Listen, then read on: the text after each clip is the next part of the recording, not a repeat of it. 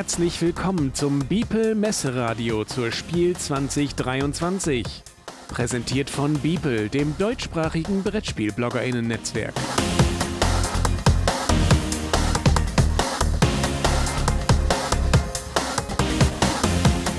Hallo da draußen an den Empfangsgeräten. Hier ist das Beeple Messeradio zur Spiel 2023. Mein Name ist Ingo, mit mir am Mikro ist der Daniel. Hallo. Heute mit einer sehr männlichen Stimme, weil ich erkältet bin. Ja.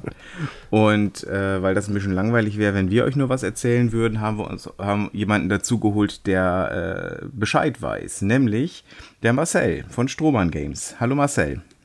Hallo. Hi. Wir haben dich eingeladen, dass du die Möglichkeit einmal nutzen kannst, ein bisschen über die Spiel 23 zu berichten, über vielleicht aber auch erstmal über dich. Das heißt, wer, wer bist du? Was ist Strohmann Games? Seit wann gibt es Strohmann Games? Falls es einige Hörer noch nicht gehört haben sollten. Ja, ich bin Marcel, Marcel Straub, komplett gebürtiger Stuttgarter, inzwischen aber schon länger in Köln. Da sitzt auch Strohmann Games, der Verlag, den ich Anfang 2020 gegründet habe.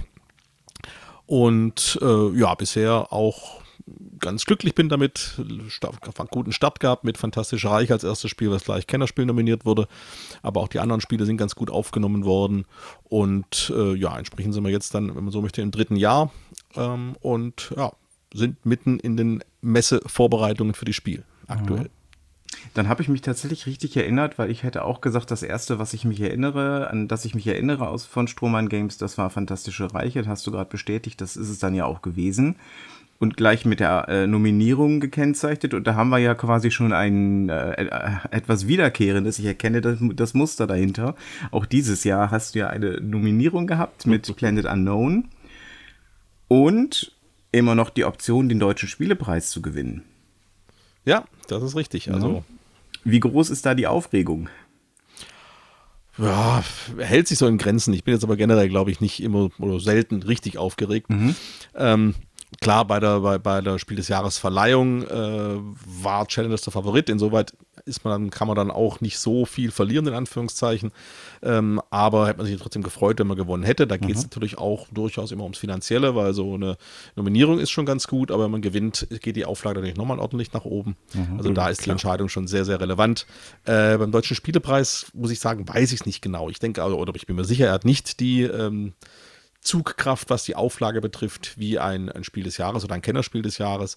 Aber natürlich ist es trotzdem eine schöne Geschichte und äh, würden uns trotzdem riesig freuen, wenn die Community uns da auf Platz 1 gewählt hat. Mhm. Da abwarten, was passiert. Mhm. Genau. Ja, wir werden dann mal schauen, ob wir dann am äh, Mittwoch nochmal gratulieren, am Mittwoch, äh, dem, dem Pressetag der Messe nochmal gratulieren können. Da wird es bekannt gegeben. Ja. Genau. Äh, auch spannend, dass du mit 2020 ja nicht unbedingt die einfachste Situation hattest, um einen Verlag zu gründen. Ähm, so quasi in der Corona-Zeit, ne? Äh, richtig, im Prinzip kam Corona direkt, nachdem ich gestartet habe. Mhm. Ähm, wobei man ja sagt, äh, dass Corona jetzt dem Brettspielsegment nicht zwingend geschadet hat. Also mhm. Also die Zahlen sind ja hochgegangen. Es ist immer schwierig zu vergleichen, was hängt jetzt womit zusammen. Und es gibt natürlich auch Zahlen, in denen auch Puzzeln enthalten sind, die vielleicht zu Corona-Zeiten insbesondere nochmal einen Riesen-Hype erfahren haben. Ähm, aber generell würde ich jetzt sagen, mit Ausnahme natürlich von Messen und äh, was alles, was da dazu gehört, was natürlich auch schön ist, ähm, war es wahrscheinlich kein so Riesenunterschied, ähm, mhm. diese Spiele zu platzieren. Also es war jetzt ja nicht so, dass dann in dieser Zeit auch keiner mehr irgendwas äh, kaufen konnte oder kaufen wollte. Also das hat ja schon auch weiter funktioniert. Und wie schon gesagt, insbesondere im Gesellschaftsspielbereich ähm, hat ja durchaus auch nochmal einen Schub be bekommen durch die ganze Geschichte. Mhm. Und als dann die ähm, Lieferlage etwas schwieriger wurde, das hatte ich, also gefühlt, es ist schon, gefühlt, es ist schon so lange her, äh, drei Jahre, ähm, gefühlt würde ich sagen, war die, die Lieferproblematik ein bisschen später, ne? Ähm, so ein bisschen zeitversetzt.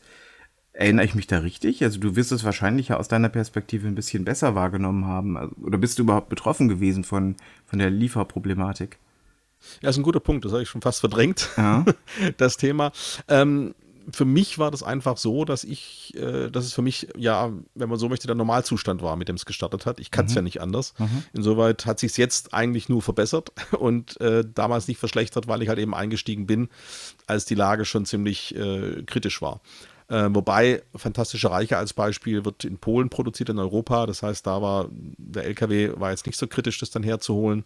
Äh, aber alles, was Übersee kam, ähm, deswegen war zum Beispiel auch Fantastische Reiche das erste Spiel, das rausgekommen ist bei uns, denn Flotilla und Formosa T waren die beiden anderen im ersten Jahr und die wurden halt beide in, in China produziert.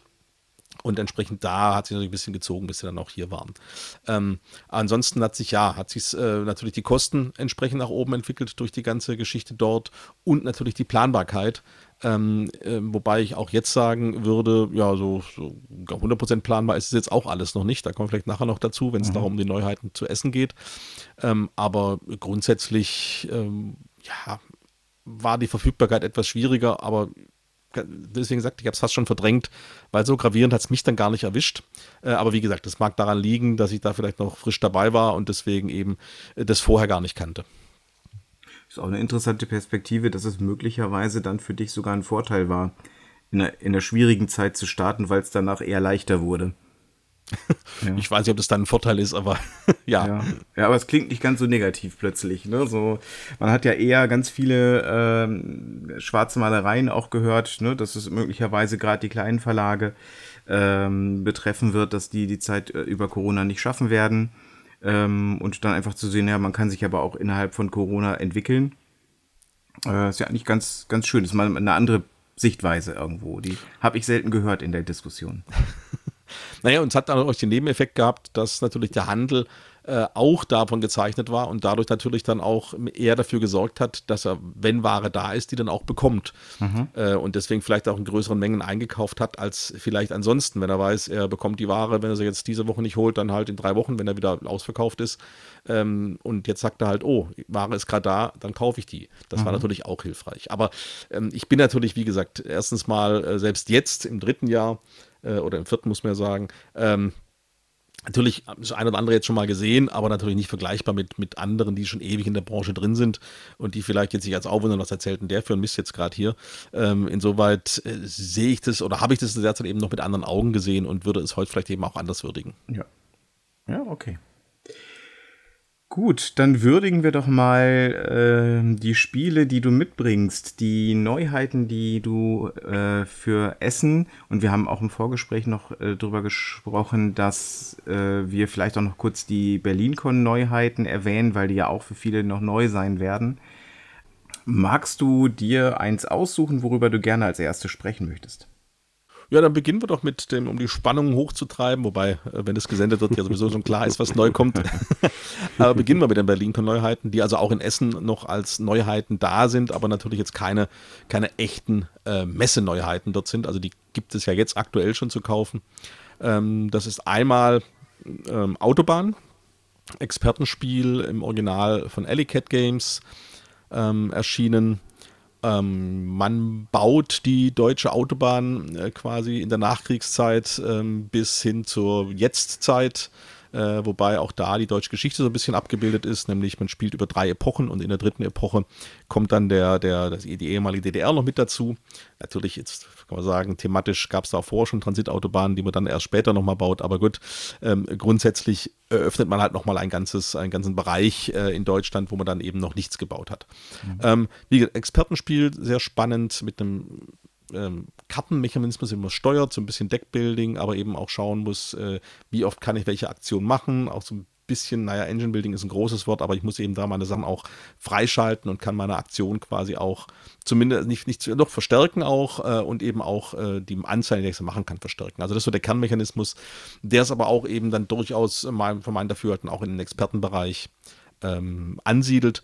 Ähm, vielleicht da zum Hintergrund, wir kategorisieren unsere Spiele ja in vier Bereiche. Wir haben einmal Familie, das ist dann grün, dann gibt es gelb, das ist dann so die einfachen Kennerspiele, dann gibt es grün, das sind so die gehobenen Kennerspiele und rot, das wären die Expertenspiele und Autobahn sehe ich schon ganz klar in diesem roten Bereich. Mhm. Ähm, hat auch zumindest in der Erstpartie auch eine ordentliche Spieldauer, weil man so ein bisschen braucht, um da reinzukommen. Man mal drin ist, läuft es dann eigentlich schon ganz, ganz flüssig durch.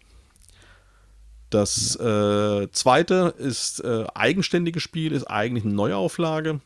Da sind wir gar nicht, gar nicht so scharf drauf, Neuauflagen zu machen, aber das ist einfach eines unserer Lieblingsspiele und äh, als es da dann die Möglichkeit gab, haben wir dann zugeschlagen. Äh, die Rede hier ist von Windjammern, das im Original das Texas Showdown von Amigo äh, war. äh, das aber schon länger out of print ist und entsprechend auch äh, muss schon ein bisschen hinlegen, wenn man das noch wollte. Und Rio Grande, mit dem wir ja auch Beyond the Sun gemacht haben, äh, hatte dann die Rechte erworben und hat da eine neue Version draus gemacht mit neuen Illustrationen. Und dann haben wir gesagt, ja, da machen wir gerne mit. Ist also ein relativ kleines Kartenspiel, Kartenstichspiel, aber mit einem kleinen Kniff, äh, der aber riesig Spaß macht. Und äh, auch da ist das im Familienbereich angesiedelt, logischerweise, nicht zu komplex. Und wenn ich das hier irgendwo äh, Skifreizeiten oder irgendwo spiele, sind immer alle von dem Original, also von, von ähm, Texas Showdown immer hin und weg und wollen es kaufen. Und ich gesagt, ja, müsste noch ein bisschen warten und jetzt ist es soweit. Äh, jetzt ist es wieder erhältlich als Windjammern. Äh, wie gesagt, kleines, sehr, sehr schönes, unterhaltsames Stichspiel. Äh, sicherlich von drei bis sechs Spielern und je mehr, je besser, weil der Sweet Spot zu, zu fünft ist, da ist es schon, also bei uns als Absager, aber zu 15 ist das auf jeden Fall gesetzt, aber zu viert und zu sechs funktioniert es auch ganz gut. Drei ist ein bisschen dünn, geht auch, aber ab vier wird es dann richtig gut. Ja, kann ich mhm, absolut kann ich, bestätigen. Ja, ja. ganz genau. Wollte ich auch sagen. Okay. Ist auch äh, ein, einer der guten Absacker, die man sehr gut immer spielen kann. Ja. ja.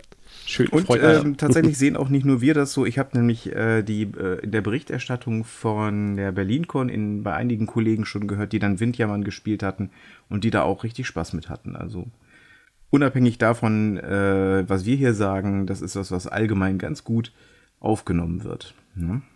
Hat sich denn da irgendwas an den Regeln geändert oder ist nur die Illustration anders und das Thema?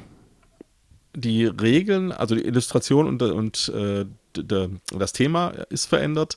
Die Grundregeln mhm. sind die gleichen. Es ist aber tatsächlich äh, noch ein, eine weitere, eine andere Alternativ Alternativregel drin, die wohl die Originalregel des Autors war. Amigo hat wohl eine kleine Kleinigkeit dort geändert, also wirklich nur minimal verändert. Und diese ähm, alternative Regel, die also die Originalregel des Spiels betri äh, betrifft, die liegt ihm auch dem Spiel bei. Also man mhm. kann es jetzt in zwei verschiedene Varianten spielen. Die, wie gesagt, das Grundprinzip wird da nicht mit äh, kaputt gemacht, aber äh, ein kleiner Kniff drin, der nochmal ein bisschen anders läuft äh, und der durchaus auch äh, ja, interessant ist. Ich würde gar nicht sagen, was besser ist. Äh, es ist ganz nett, dass man mal sagen kann, man spielt es mal so, mal so. Mhm. mhm. Okay, cool. Mhm. Dann die dritte äh, Neuheit, die also schon erhältlich ist, ist die Erweiterung zu Beyond the Sun. Wir waren gerade bei Rio Grande Games schon, nämlich Leaders of the New Dawn. Ähm, Beyond the Sun finde ich und auch viele andere auch absolut grandioses Spiel. Ist ja auch ein Top 100 Spiel in, äh, bei Boardgame Geek. Und jetzt gibt es die Erweiterung dazu, die einfach nochmal zum einen einen Solo-Modus mit dazu bringt. Ähm, außerdem bringt sie asymmetrische Anführer mit dazu, äh, dass man zu Beginn draftet man und hat dann quasi jeder Spieler nochmal zwei Anführer, die einem Besonderheiten geben. Äh, der eine Anführer dient dann eher im, in dem Tech-Tree-Bereich und der andere eher dann in dem, auf dem Exploration Board. Ähm, wo er dann nochmal Vorteile bringt und damit nochmal eine stärkere Asymmetrie drin ist. Ansonsten sind eben noch äh, weitere Extras drin, einfach nochmal mehr Karten, mehr, mehr Technologien. Es sind zwei komplett neue Fraktionen drin. Für den Expertenmodus allerdings nur. Ähm, ja, einfach more of the same, was das betrifft und eben diese beiden Module nochmal zusätzlich, nämlich das Solo-Variante und die, dieses Anführermodul. Mhm. Sehr schön. Ja, ich auch da kann ich nur zustimmen. Äh, Beyond the Sun hat mir auch sehr, sehr gut gefallen. Ähm, und ich war schon am überlegen, ähm, dass die, als du vorhin sagtest, Asymmetrie, die gab es ja eigentlich auch schon im, im Grundspiel. Das war dann der Expertenmodus, ne, wo oder nee, die waren doch immer schon ein bisschen unterschiedlich. Genau, die, die, die normalen äh, Fraktionen waren leicht unterschiedlich ja. in, dem, in dem Standardmodus, aber nur so ein kleine, also mal einer mhm. hat mehr Bevölkerung gehabt zum Start, der andere ein bisschen mehr Erz. Ähm, und in dem Expertenmodus waren die schon ähm, ja doch mehr unterschiedlicher, deutlich unterschiedlicher als jetzt in dem Standardmodus. Äh, ja, aber durch die Anführer wird es jetzt eben nochmal ein Kniff dazu und die kann man mhm. natürlich auch mit, dem, mit den Standardfraktionen äh, spielen. Nur diese neuen Fraktionen, da muss man dann bei den anderen auch den Expertenbereich nutzen. Ja. Okay. Gut, und jetzt kommen wir zu dem, was tatsächlich Herbstneuheiten sind. Genau, das sind jetzt die Sachen, die ich jetzt äh, aufzähle. Die sollten alle äh, in Essen dann ganz frisch verfügbar sein. Also die gibt es auch jetzt. Ich habe die selber teilweise, oder eigentlich, ich überlege gerade, nee, gar keins von denen bisher in den Händen gehalten. Außer vielleicht eine Pre-Production-Copy zur Freigabe. Äh, und ja, tatsächlich äh, von Obsession habe ich ein Paket hier unten stehen, das jetzt gerade ankam, aber das ist eher so die Fallback-Position, dass wenn die größere Lieferung, äh, und so groß ist die auch nicht, da kommen wir gleich dazu, nicht mehr ankommen sollte, habe ich zumindest mal ein paar Partien oder ein paar ähm, Spiele, die man auf Tischen dann spielen kann und testen kann. Aber natürlich gehe ich davon aus, dass das auch alles äh, rechtzeitig ankommt. Beginnen wir vielleicht da, gleich damit mit mhm. Obsession. Mhm. Ähm, auch das inzwischen ein Top 100 Spiel äh, auf Boardgame Geek.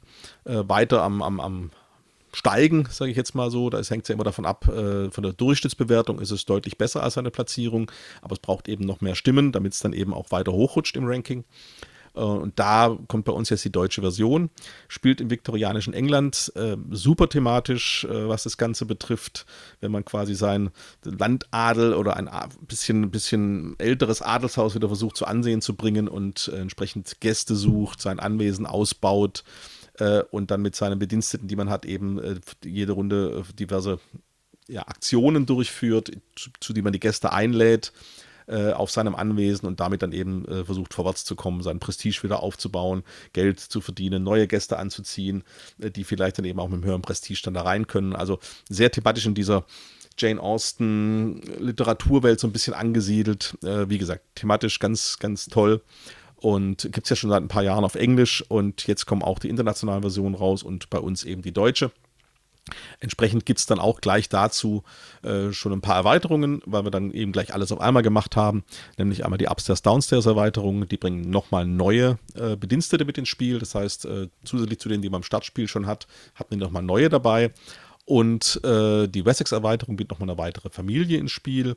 Äh, also normales Spieler von 1 bis 4 Spieler. Mit der Upstairs-Downstairs-Erweiterung hat man Material bis zu 6 Spieler ähm, allerdings äh, nur fünf Familien und mit der Wessex-Erweiterung und Upstairs, Downstairs kann man es dann auch zu sechs spielen. Und da gibt es noch eine kleine, eine kleine Erweiterung, Promo-Plättchen, äh, heißt die ganz, ganz lapidar, äh, dass letztendlich dann, wenn man möchte, man das komplette Programm, alles, was von Obsession gibt, äh, letztendlich dann auch auf einmal bekommen kann. Mhm. Ähm, ja, da freuen wir uns schon sehr drauf. Äh, wir haben jetzt allerdings, wenn wir es aufnehmen, hier Anfang September, und noch sind die Spiele noch nicht da. Äh, wir haben uns dieses Jahr erstmalig entschieden, mal den Zug in Anspruch zu nehmen.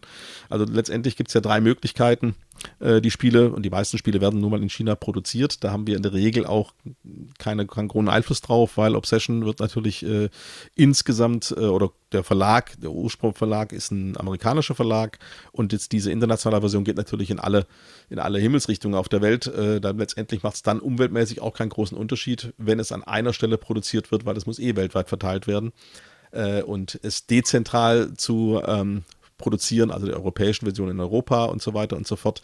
Das ist einfach kostenmäßig sehr, sehr schwierig, ähm, weil man dann überall quasi das Neue handeln muss. Und insofern werden die jetzt halt zentral in China produziert und es gibt die Möglichkeiten, die entweder einzufliegen, was aber natürlich also das ist die schnellste Möglichkeit, aber mit Abstand die teuerste.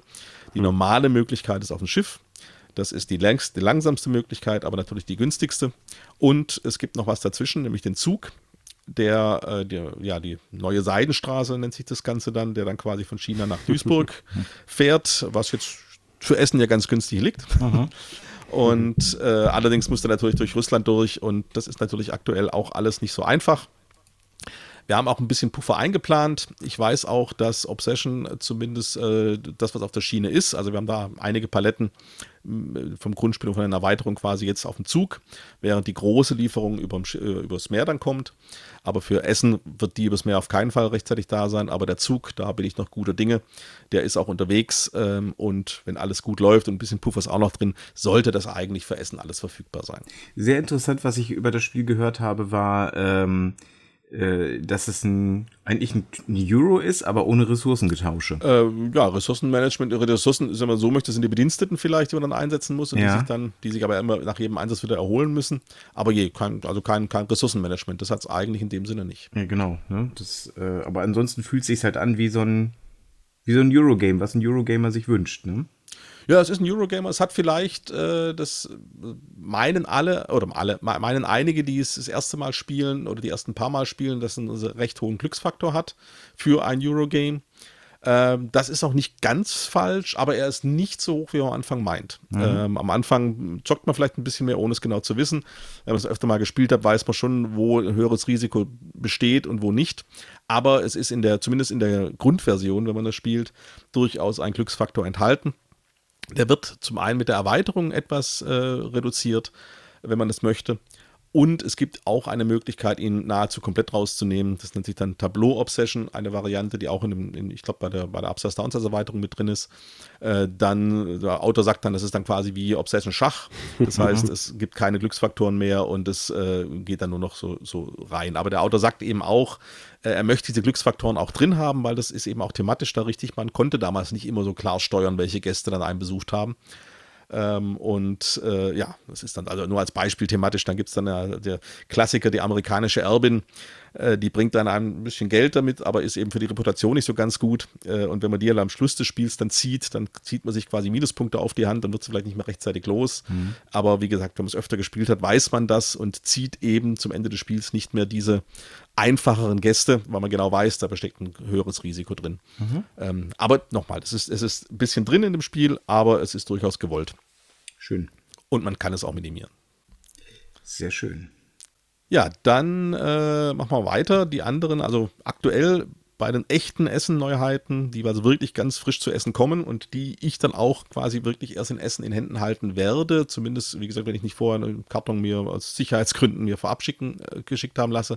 Äh, das sind die Spiele, die quasi alle direkt nach Essen geschickt werden, sei es mit Zug oder eben auch noch mit, mit LKW, wenn sie schon hoffentlich jetzt die nächsten Tage dann in unserem Hauptlager ankommen. Also Obsession war das eine. Das nächste, und das ist wahrscheinlich zeitlich noch das kritischste, wäre Age of Rome. Mhm. Äh, das war ein Kickstarter. Ähm, und da hoffen wir, auch das kommt, wie gesagt, äh, zwei Paletten per Zug, äh, hoffentlich rechtzeitig an. Auch das ist avisiert, dass es an, rechtzeitig ankommen sollte, mit ein bisschen Puffer, aber ein Restrisiko bleibt natürlich. Ich weiß es tatsächlich wirklich erst äh, wahrscheinlich ein paar Tage vorher, wenn mein Logistiker dort vor Ort in Essen sagt, jetzt ist es da. Äh, das war schon mal gut. Ähm, Age of Rome ist ähm, ja, so ein bisschen auch Worker Placement kann man sagen, aber der Kniff daran ist so ein, ein drehbares, äh, ein drehbares Spielbrett. Das heißt, man spielt jede Runde quasi einen Verwalter einer Provinz in Rom. Äh, letztendlich versucht man so ein bisschen im größeren Ganzen den Nachfolger von Caesar zu finden oder zu werden äh, und äh, verwaltet diese Provinzen und diese Provinzen, dieses Drehbare, das dreht sich aber halt jede Runde und man bekommt quasi für die neue Runde eine neue Provinz zugeteilt, auf denen die anderen vorher schon, oder vielleicht auch man selber, wenn man schon mal da war, äh, schon Dinge gebaut haben. Und auf den Provinzen baut man dann verschiedene Gebäude. Erstmal baut man sie, dann baut man sie aus. Und das gibt entsprechend dann die Möglichkeiten der Aktionen an, die ich in diesem, ähm, in diesem Gebiet eben, in dieser Provinz eben machen kann. Und das äh, finde ich eine sehr, sehr spannende Geschichte, dass man eben dieses, dieses Timing, dieses Belauern, dass man weiß, okay, nächste Runde habe ich diese Provinz, was kann ich denn da haben, was brauche ich denn dafür? Und auf der anderen Seite eben schauen, okay, wer hat denn äh, meine Provinz, die ich, auf der ich gerade bin, die nächste Runde und was kann der, was für Möglichkeiten gebe ich ihm, gebe ich ihm denn damit? Mhm. Wobei ich natürlich trotzdem irgendwas da ausbauen möchte, weil ich damit auch selber Punkte mache. Ähm, mhm. Ja, und da ist so ein bisschen so ein Timing-Aspekt und zu schauen, wie kriege ich das Ganze dann hin mit einer schönen Dynamik, weil ich natürlich dann weitere Arbeiter äh, freischalte und ja, so eine Mischung noch ein paar aus, aus ein bisschen Area Control ähm, und eben, ja, mit, mit Karten, Set Collection, was auch noch mit dazugehört. Mhm. Also mir gefällt es, mir hat es sehr gut gefallen, deswegen haben wir auch uns entschieden, da die deutsche Version zu machen. Ähm, ja, das ist Age of Rome. Ja, und du hast mit drehenden Tableaus hast du natürlich auch Erfahrung durch Planet Unknown. das ist keine Lazy Susan, aber äh, ja. In dem Fall dreht sich aber das Spielbrett, nicht der Verteilermechanismus. Ja, ja. ja, und bei der Gelegenheit äh, fällt mir gerade ein, wirst du am Stand äh, einen äh, Sonderverkauf von IKEA-Artikeln haben? ich, ich glaube, das kriege ich nicht mehr organisiert, ah, mit okay. Ikea jetzt zu verhandeln. Äh, aber ich, tatsächlich hab, präferiere ich ja die Rossmann-Duschhaube. Die Rossmann-Duschhaube, okay, haben wir ja. mal eine Alternative zum schwedischen ja, weil die, die, also die, ich finde, ich finde den Ikea äh, Überzug, der ist, äh, ja, muss man schon ordentlich, also alleine schafft man das kaum, den muss man schon ordentlich stretchen. Mhm. Und die Duschhaube von Rossmann, die sitzt nicht ganz so fest, aber ausreichend gut um mir mal ein bisschen abzudriften in ja. Haushaltswarenabteilung. Ja, genau. Witzig. ja, das ist so der kleine Pausenanteil, Werbung, ähm, unbeabsichtigte Werbung an der Stelle. Ähm, bestimmt gibt es die Duschhauben auch in ganz vielen anderen äh, Drogeriemärkten. Das ist, äh, weiß ich nicht, ob die dann genauso passgenau sind. Ja. okay. Das war Age of Rome und ein kleiner äh, Ausblick in die Haushaltswaren. Äh, ich gucke hier gerade auf ein Spiel, was, ähm, wenn es ebenfalls in Polen produziert wird, wie Fantastische Reiche, ja auch da sein müsste, ne? Dann redest du wahrscheinlich von Marvel Remix. Dann rede ich von Remix, genau. Ja, das, äh, das sieht auch ganz gut aus, beziehungsweise, lass mich gerade überlegen, bevor ich nichts durcheinander bringe. Äh, ja, das sollte in jedem Fall da sein. Das ist fertig produziert. Und von Polen ist nicht so weit. Also da, äh, bei Age of Rome, wie gesagt, das fährt noch einen Zug später, nimmt noch einen Zug später als Obsession. Mhm. deswegen ist das Risiko nochmal etwas größer. Äh, Marvel Remix, würde ich sagen, ist das Risiko null. Das wird in Essen da sein. Mhm. Ähm, und ja, du hast schon gesagt, also du hast gerade schon einen Vergleich mit Fantastische Reiche geführt, weil es dort auch produziert wird.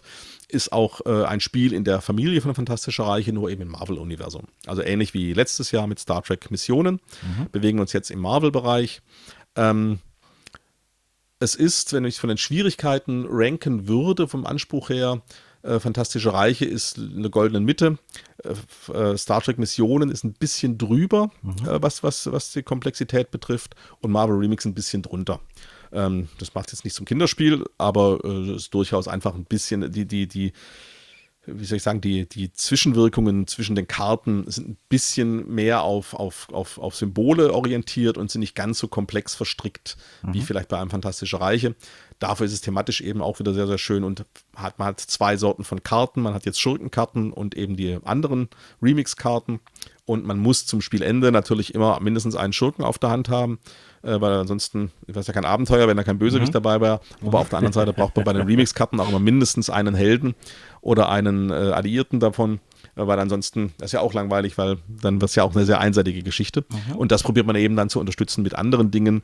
Und man hat eben so schöne, äh, thematisch auch schöne Effekte, dass man halt eben von mir einen Tony Stark hat und wenn man halt bestimmte Kombinationen an Karten hat, dann dreht man diese Karte quasi einmal, einmal um, um 180 Grad um und dann wird das Tony Stark eben Iron Man und hat nochmal ein bisschen mehr Okay. Äh, Power als, als mhm. vorher schon. Also das sind so die kleinen Gimmicks, die dann noch dazukommen. Das Grundprinzip bleibt natürlich gleich. Ich habe eine Ablage, ich nehme, ziehe eine Karte, ich lege eine Karte ab und probiere eben die, meine Kartenhand so zu kombinieren, dass ich nachher die meisten Punkte habe. Mhm.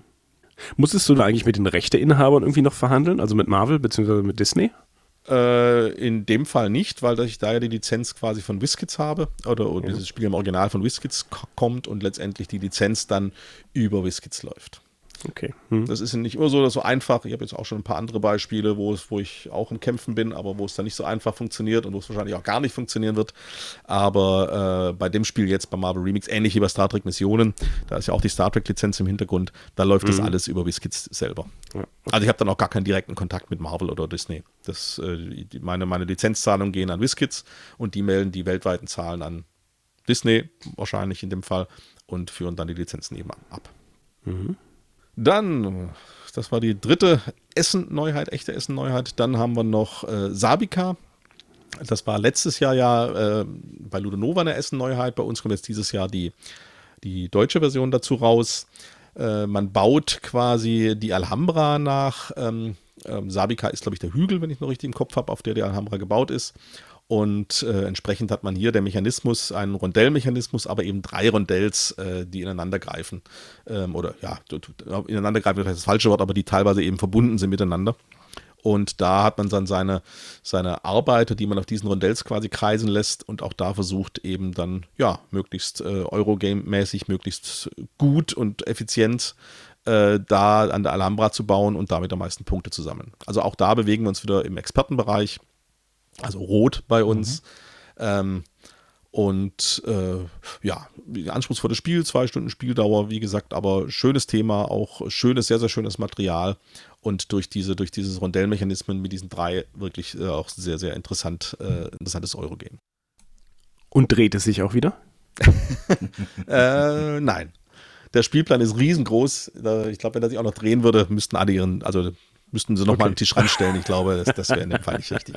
Wobei bei Age of Rome zugegebenermaßen ja nicht, nicht der ganze Plan dreht, sondern da ist eine, eine runde Scheibe drauf äh, oder ein runder Spielplan drauf, der sich dann auf dem, auf dem Grundbrett dann dreht. Nee, bei Savika dreht sich nicht, beziehungsweise die Rondells drehen sich natürlich, aber jetzt nicht, nicht körperlich, sondern man dreht sich im Rondell, um mal so mhm. zu sagen. Okay, gut. ja, das, ähm, genau, das ist Sabika. Und die letzte, und Sabika müsste, oh ja, das wird ein bisschen, das ist, ist gerade noch unterwegs, ist noch nicht angekommen, aber ist eigentlich auch auf Spur, um rechtzeitig auch da zu sein. Und das letzte, und das äh, müsste auch, äh, ja, das ist, müsste auch an Bord sein, also auch ähnlich wie Marvel Remix, ist, ist fertig produziert äh, und äh, ich bin nicht da, ist glaube ich sogar auch schon angekommen, bei uns im Hauptlager zumindest, noch nicht im Versandlager bei uns, aber müsste auf jeden Fall für Essen auch äh, safe sein, ist Ready Set Bed. Oh, auf das ja auch, ja. das ja auch schon einige warten. Ähm, also zumindest das Spiel sollte da sein. Wo wir gerade noch am Kämpfen sind, ist die App, weil auch die wollen wir natürlich dann auf Deutsch haben. Mhm.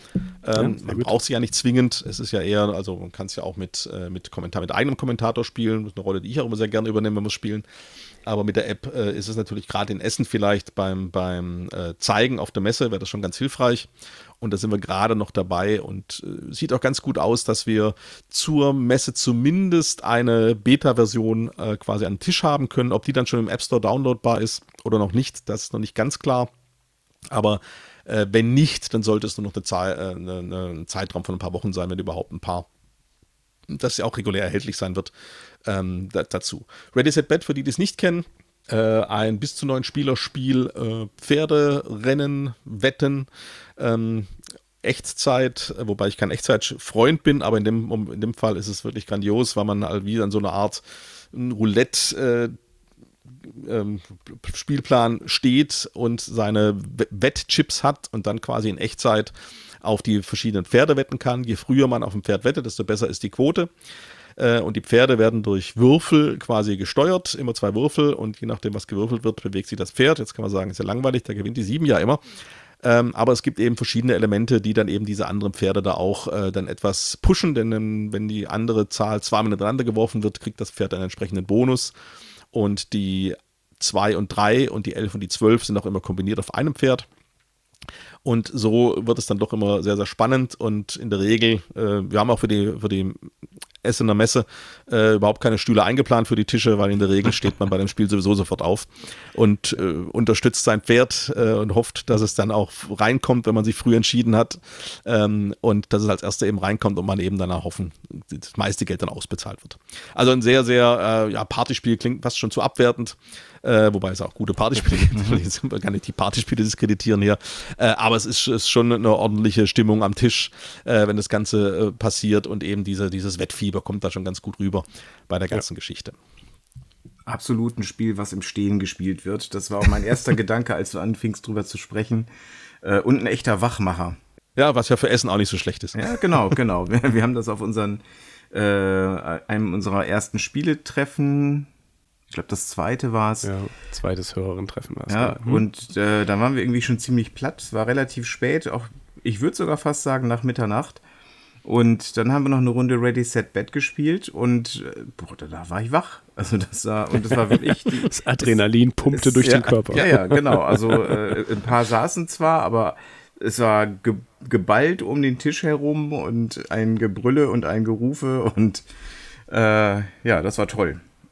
Ja, auch wenn alles klappt, haben wir da in Essen auch äh, Tische auf Stehhöhe schon gleich dann ja. stehen, damit das auch so richtig atmosphärisch sehr passt, gut, wie so ein Wettbüro. Mhm.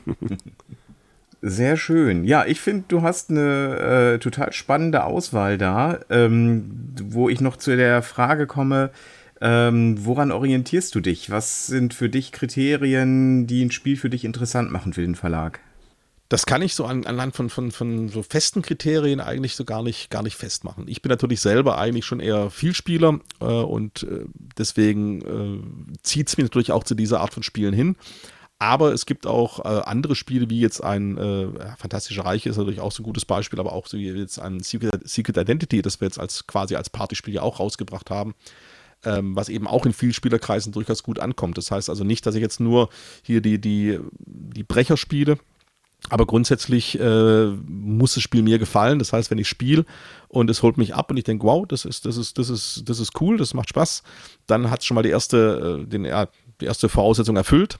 Äh, die zweite ist es dann natürlich, dass ich auch das Gefühl haben muss, dass es auch anderen Spaß macht. Dass es jetzt nicht nur ein Spiel ist, wo ich denke, ich finde es toll, aber würde keiner kaufen.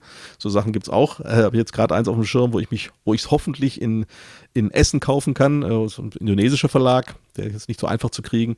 Äh, das fand ich auch, ich habe es einmal gespielt, fand ich durchaus sehr faszinierend, aber ich bin mir nicht sicher, ob es da, äh, ob da die Masse da hinkommt. Vielleicht liege ich auch falsch, aber ich möchte es auf jeden Fall haben. Mhm. Äh, und äh, das sind so die, so die zwei Kriterien. Und wenn das beides dann passt und dann natürlich auch äh, die Lizenz noch frei ist, dass nicht ein anderer Verlag die schon hat für Deutschland, äh, dann mache ich das Spiel gerne. Aber was es jetzt genau ist, es gibt eher so eine Negativliste, es gibt eher so Sachen, die ich jetzt eher weniger mag. Äh, zum Beispiel kooperative Spiele bin ich jetzt kein so großer Freund davon. Auch da gibt es Ausnahmen. Mhm. Ähm, ich mag halt meistens nicht dieses Alpha-Spieler-Problem. Wenn es aber so gelöst ist wie bei Die Crew zum Beispiel, was ich ein großartiges Spiel finde, äh, dann ist es äh, überhaupt kein Thema. Und tatsächlich haben wir, und da haben wir vielleicht dieses Jahr in Essen auch schon eine ja, Vorabversion am Stand, aber einen anderen Stand, der wird es, wird es schon ein paar Exemplare haben, weil wir machen, nächstes Jahr kommt bei uns unsere erste eigene äh, Produktion raus, äh, im Sinne oh. von eigen, jetzt nicht, dass wir die selber designt haben oder selber ein Auto haben, aber da, wo wir quasi die, die weltweite Lizenz haben, was wir jetzt da quasi dann, dann in den anderen Ländern dann sublizenzieren, wie wir es hier auch machen, nämlich Ritual äh, und das ist tatsächlich ein kooperatives Spiel. Mhm. Ähm, aber halt eben auch mit, mit keiner Kommunikation oder mit zumindest keiner verbaler Kommunikation. Und damit ist das Alpha-Spieler-Problem draußen. Und äh, deswegen, das hat mich also auch und, und alle im Spielbereich auch komplett umgehauen. Und das wird hoffentlich nächstes Jahr im ersten Quartal erscheinen. Äh, und wie gesagt, bei äh, es gibt, ähm, der Name fällt mir gerade nicht ein, Moment.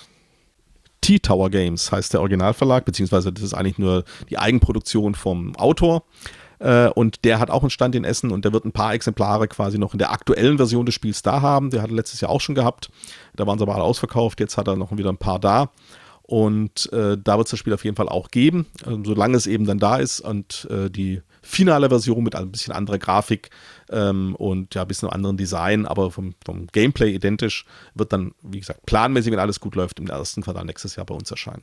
Apropos erscheinen, wo auf der Messe muss man denn räumlich erscheinen, um euren Stand zu finden? Ja, wie äh, alle Stände, ich weiß nicht, ob es einen gibt, der gleich geblieben ist, sind auch wir äh, umgezogen. Äh, und zwar sind wir jetzt in Halle 3. Mhm. Ähm, Standnummer W130. Das ist im Prinzip ähm, an der, wenn man, wenn man den Eingang der Halle 3 reinkommt, auf der rechten Seite hinten Richtung Galeria. Ja. Ähm, nicht ganz hinten, äh, wo der Kasten mit Schwerkraft sitzt, sondern ich glaube eine Bucht weiter vorne müsste das sein. Aber da direkt mhm, an der rechten, okay. an der rechten Seite, an der Wand quasi äh, neben dem Durchgang zur Halle 2. Wenn er denn da noch sitzt. Oder ist ich er dann. Meine, ich, ich, meine, im Plan stand er da noch drin. Okay, dann ist er doch einer mindestens da geblieben. Es stimmt, richtig. Dann ja, war die Schwerkraft schwer ja. genug. kann man ja, tatsächlich weg. hatte ich auch, äh, ich glaube, wenn ich, wenn ich gewollt hätte, hätte ich auch an meinem alten äh, Stand bleiben können in Halle 2, den ich eigentlich auch sehr charmant fand von der, von der, von der Gegend. Aber durch die ganzen Umgliederungen, Umgruppierungen und Thematisierungen der Halle äh, war es ein bisschen schwierig, äh, jetzt zu sagen, okay, was macht jetzt mehr Sinn oder was macht Sinn oder was macht keinen Sinn. Und ähm, Halle 3 ist natürlich jetzt schon vollgepackt mit den ähm, ja, Schwergewichten im Bereich Kenner und Experten. Ähm, also, wie sie alle, also Skellig, Frosted, äh, ja, Schwerkraft haben wir gerade schon gehabt. Ähm, äh, die sind natürlich alle dort vertreten, zusammen mit ein paar internationalen. Und wenn ich in Halle 2 geblieben wäre, wäre ich zwar ein bisschen näher an den Hallen äh, 6 und 5 gewesen. Aber äh, die Halle selber da fehlen vielleicht so, wobei Hans im Glück ist in Halle 2 drin, also da gibt es auch schon ein paar größere mhm. äh, und interessantere. Aber das, äh, das Problem ist einfach, äh, für uns als, als, als, als Kleinstverlag ähm, ist es schwierig zu sagen, wo sind wir denn zu Hause, beziehungsweise was ist unsere Zielgruppe. Natürlich ist unsere Zielgruppe hauptsächlich schon die Kenner und Experten, was ja für die Halle 3 dann auch spricht und was ja auch passt. Äh, aber jetzt kann man ja so rum sagen, gut, die kennen uns natürlich auch alle und wir haben natürlich auch das ein oder andere spannende Spiel äh, für den Familien- oder einfachen Kennerbereich. Äh, ja, Planet Unknown zum Beispiel mit einer Kennerspiel-Nominierung, äh, Kennerspiel des Jahres-Nominierung, was zwar ein Kennerspiel ist, aber das ja auch eher am, am, einfacheren Ende, genau wie Fantastische Reiche oder ein QE, was ja auch in der Longlist des Spiel des Jahres sogar mhm. war. Das sind logischerweise mhm. die Spiele, die auch einen größeren Markt haben, die wir auch äh, dann äh, auf, anzahlmäßig mehr verkaufen als natürlich die, die, die schwereren Expertenspiele oder gehobenen Kennerspiele. Äh, und Essen ist natürlich eigentlich für uns immer eine Chance, dann diese Spiele vielleicht auch, dass halt eben der normale Familienspieler die vielleicht entdeckt, der uns eben sonst nicht so auf dem Schirm hat. Und das wird sich eben jetzt zeigen, wie das dieses Jahr in Essen aussieht. Ähm, ob die die Halle 3 dann äh, meiden, weil sie denken, oh je, das ist die Nerdhalle, da habe ich gar nichts verloren. Oder ob sie sich trotzdem auch mal dahin, dahin verlaufen. Das ist so ein bisschen äh, das, wo ich auch, äh, ja, ja. ein bisschen kritisch sehe. Ich finde, für die, für die Messe selber macht es völlig Sinn, äh, diese, diese Veränderungen äh, für die Spiel. Ähm, ich glaube auch, dass es sich das insgesamt dann auch gut, äh, das gut funktioniert. Nur aus Kleinstverlagssicht, jetzt also aus, und das trifft bei anderen wahrscheinlich genauso zu, äh, hoffe ich, dass es eben nicht dazu, dazu führt, dass die Halle 3 quasi dann eine exklusive Halle bleibt für die, die sich eh schon auskennen und die anderen da quasi sich gar nicht rein verirren. Aber das wird sich weisen, wie das ist. Schauen wir mal. Ist auf jeden Fall spannend, was da passiert wird. Ja. Prima. Aktuell gehe ich davon aus, dass alles, was wir angesprochen haben, auch da so da sein wird, wie ich es gesagt habe. Es bleibt natürlich gerade bei den Sachen, die mit dem Zug kommen, ein gewisses Restrisiko. Ähm, aber ich bleibe optimistisch. Aktuell sieht es auch ganz gut aus. Mhm. Ja, wir drücken die Daumen. Ja, ja, danke. Dann danken wir ganz herzlich, dass du dir die Zeit genommen hast und im Messevorbereitungsstress hier auch noch äh, ein wenig äh, erzählen konntest. Und wir werden uns sicherlich in Essen sehen. Jetzt muss ich schon wieder aufpassen, dass mir nicht das Übliche passiert, Messen in Esse, die Esse in Messen. ähm, und äh, ja, viel Erfolg auf der Messe und bis bald. Ja, vielen Dank und ja, bis dahin dann. Danke Marcel, wir sehen Danke. uns in Essen. Ciao. Bye bye.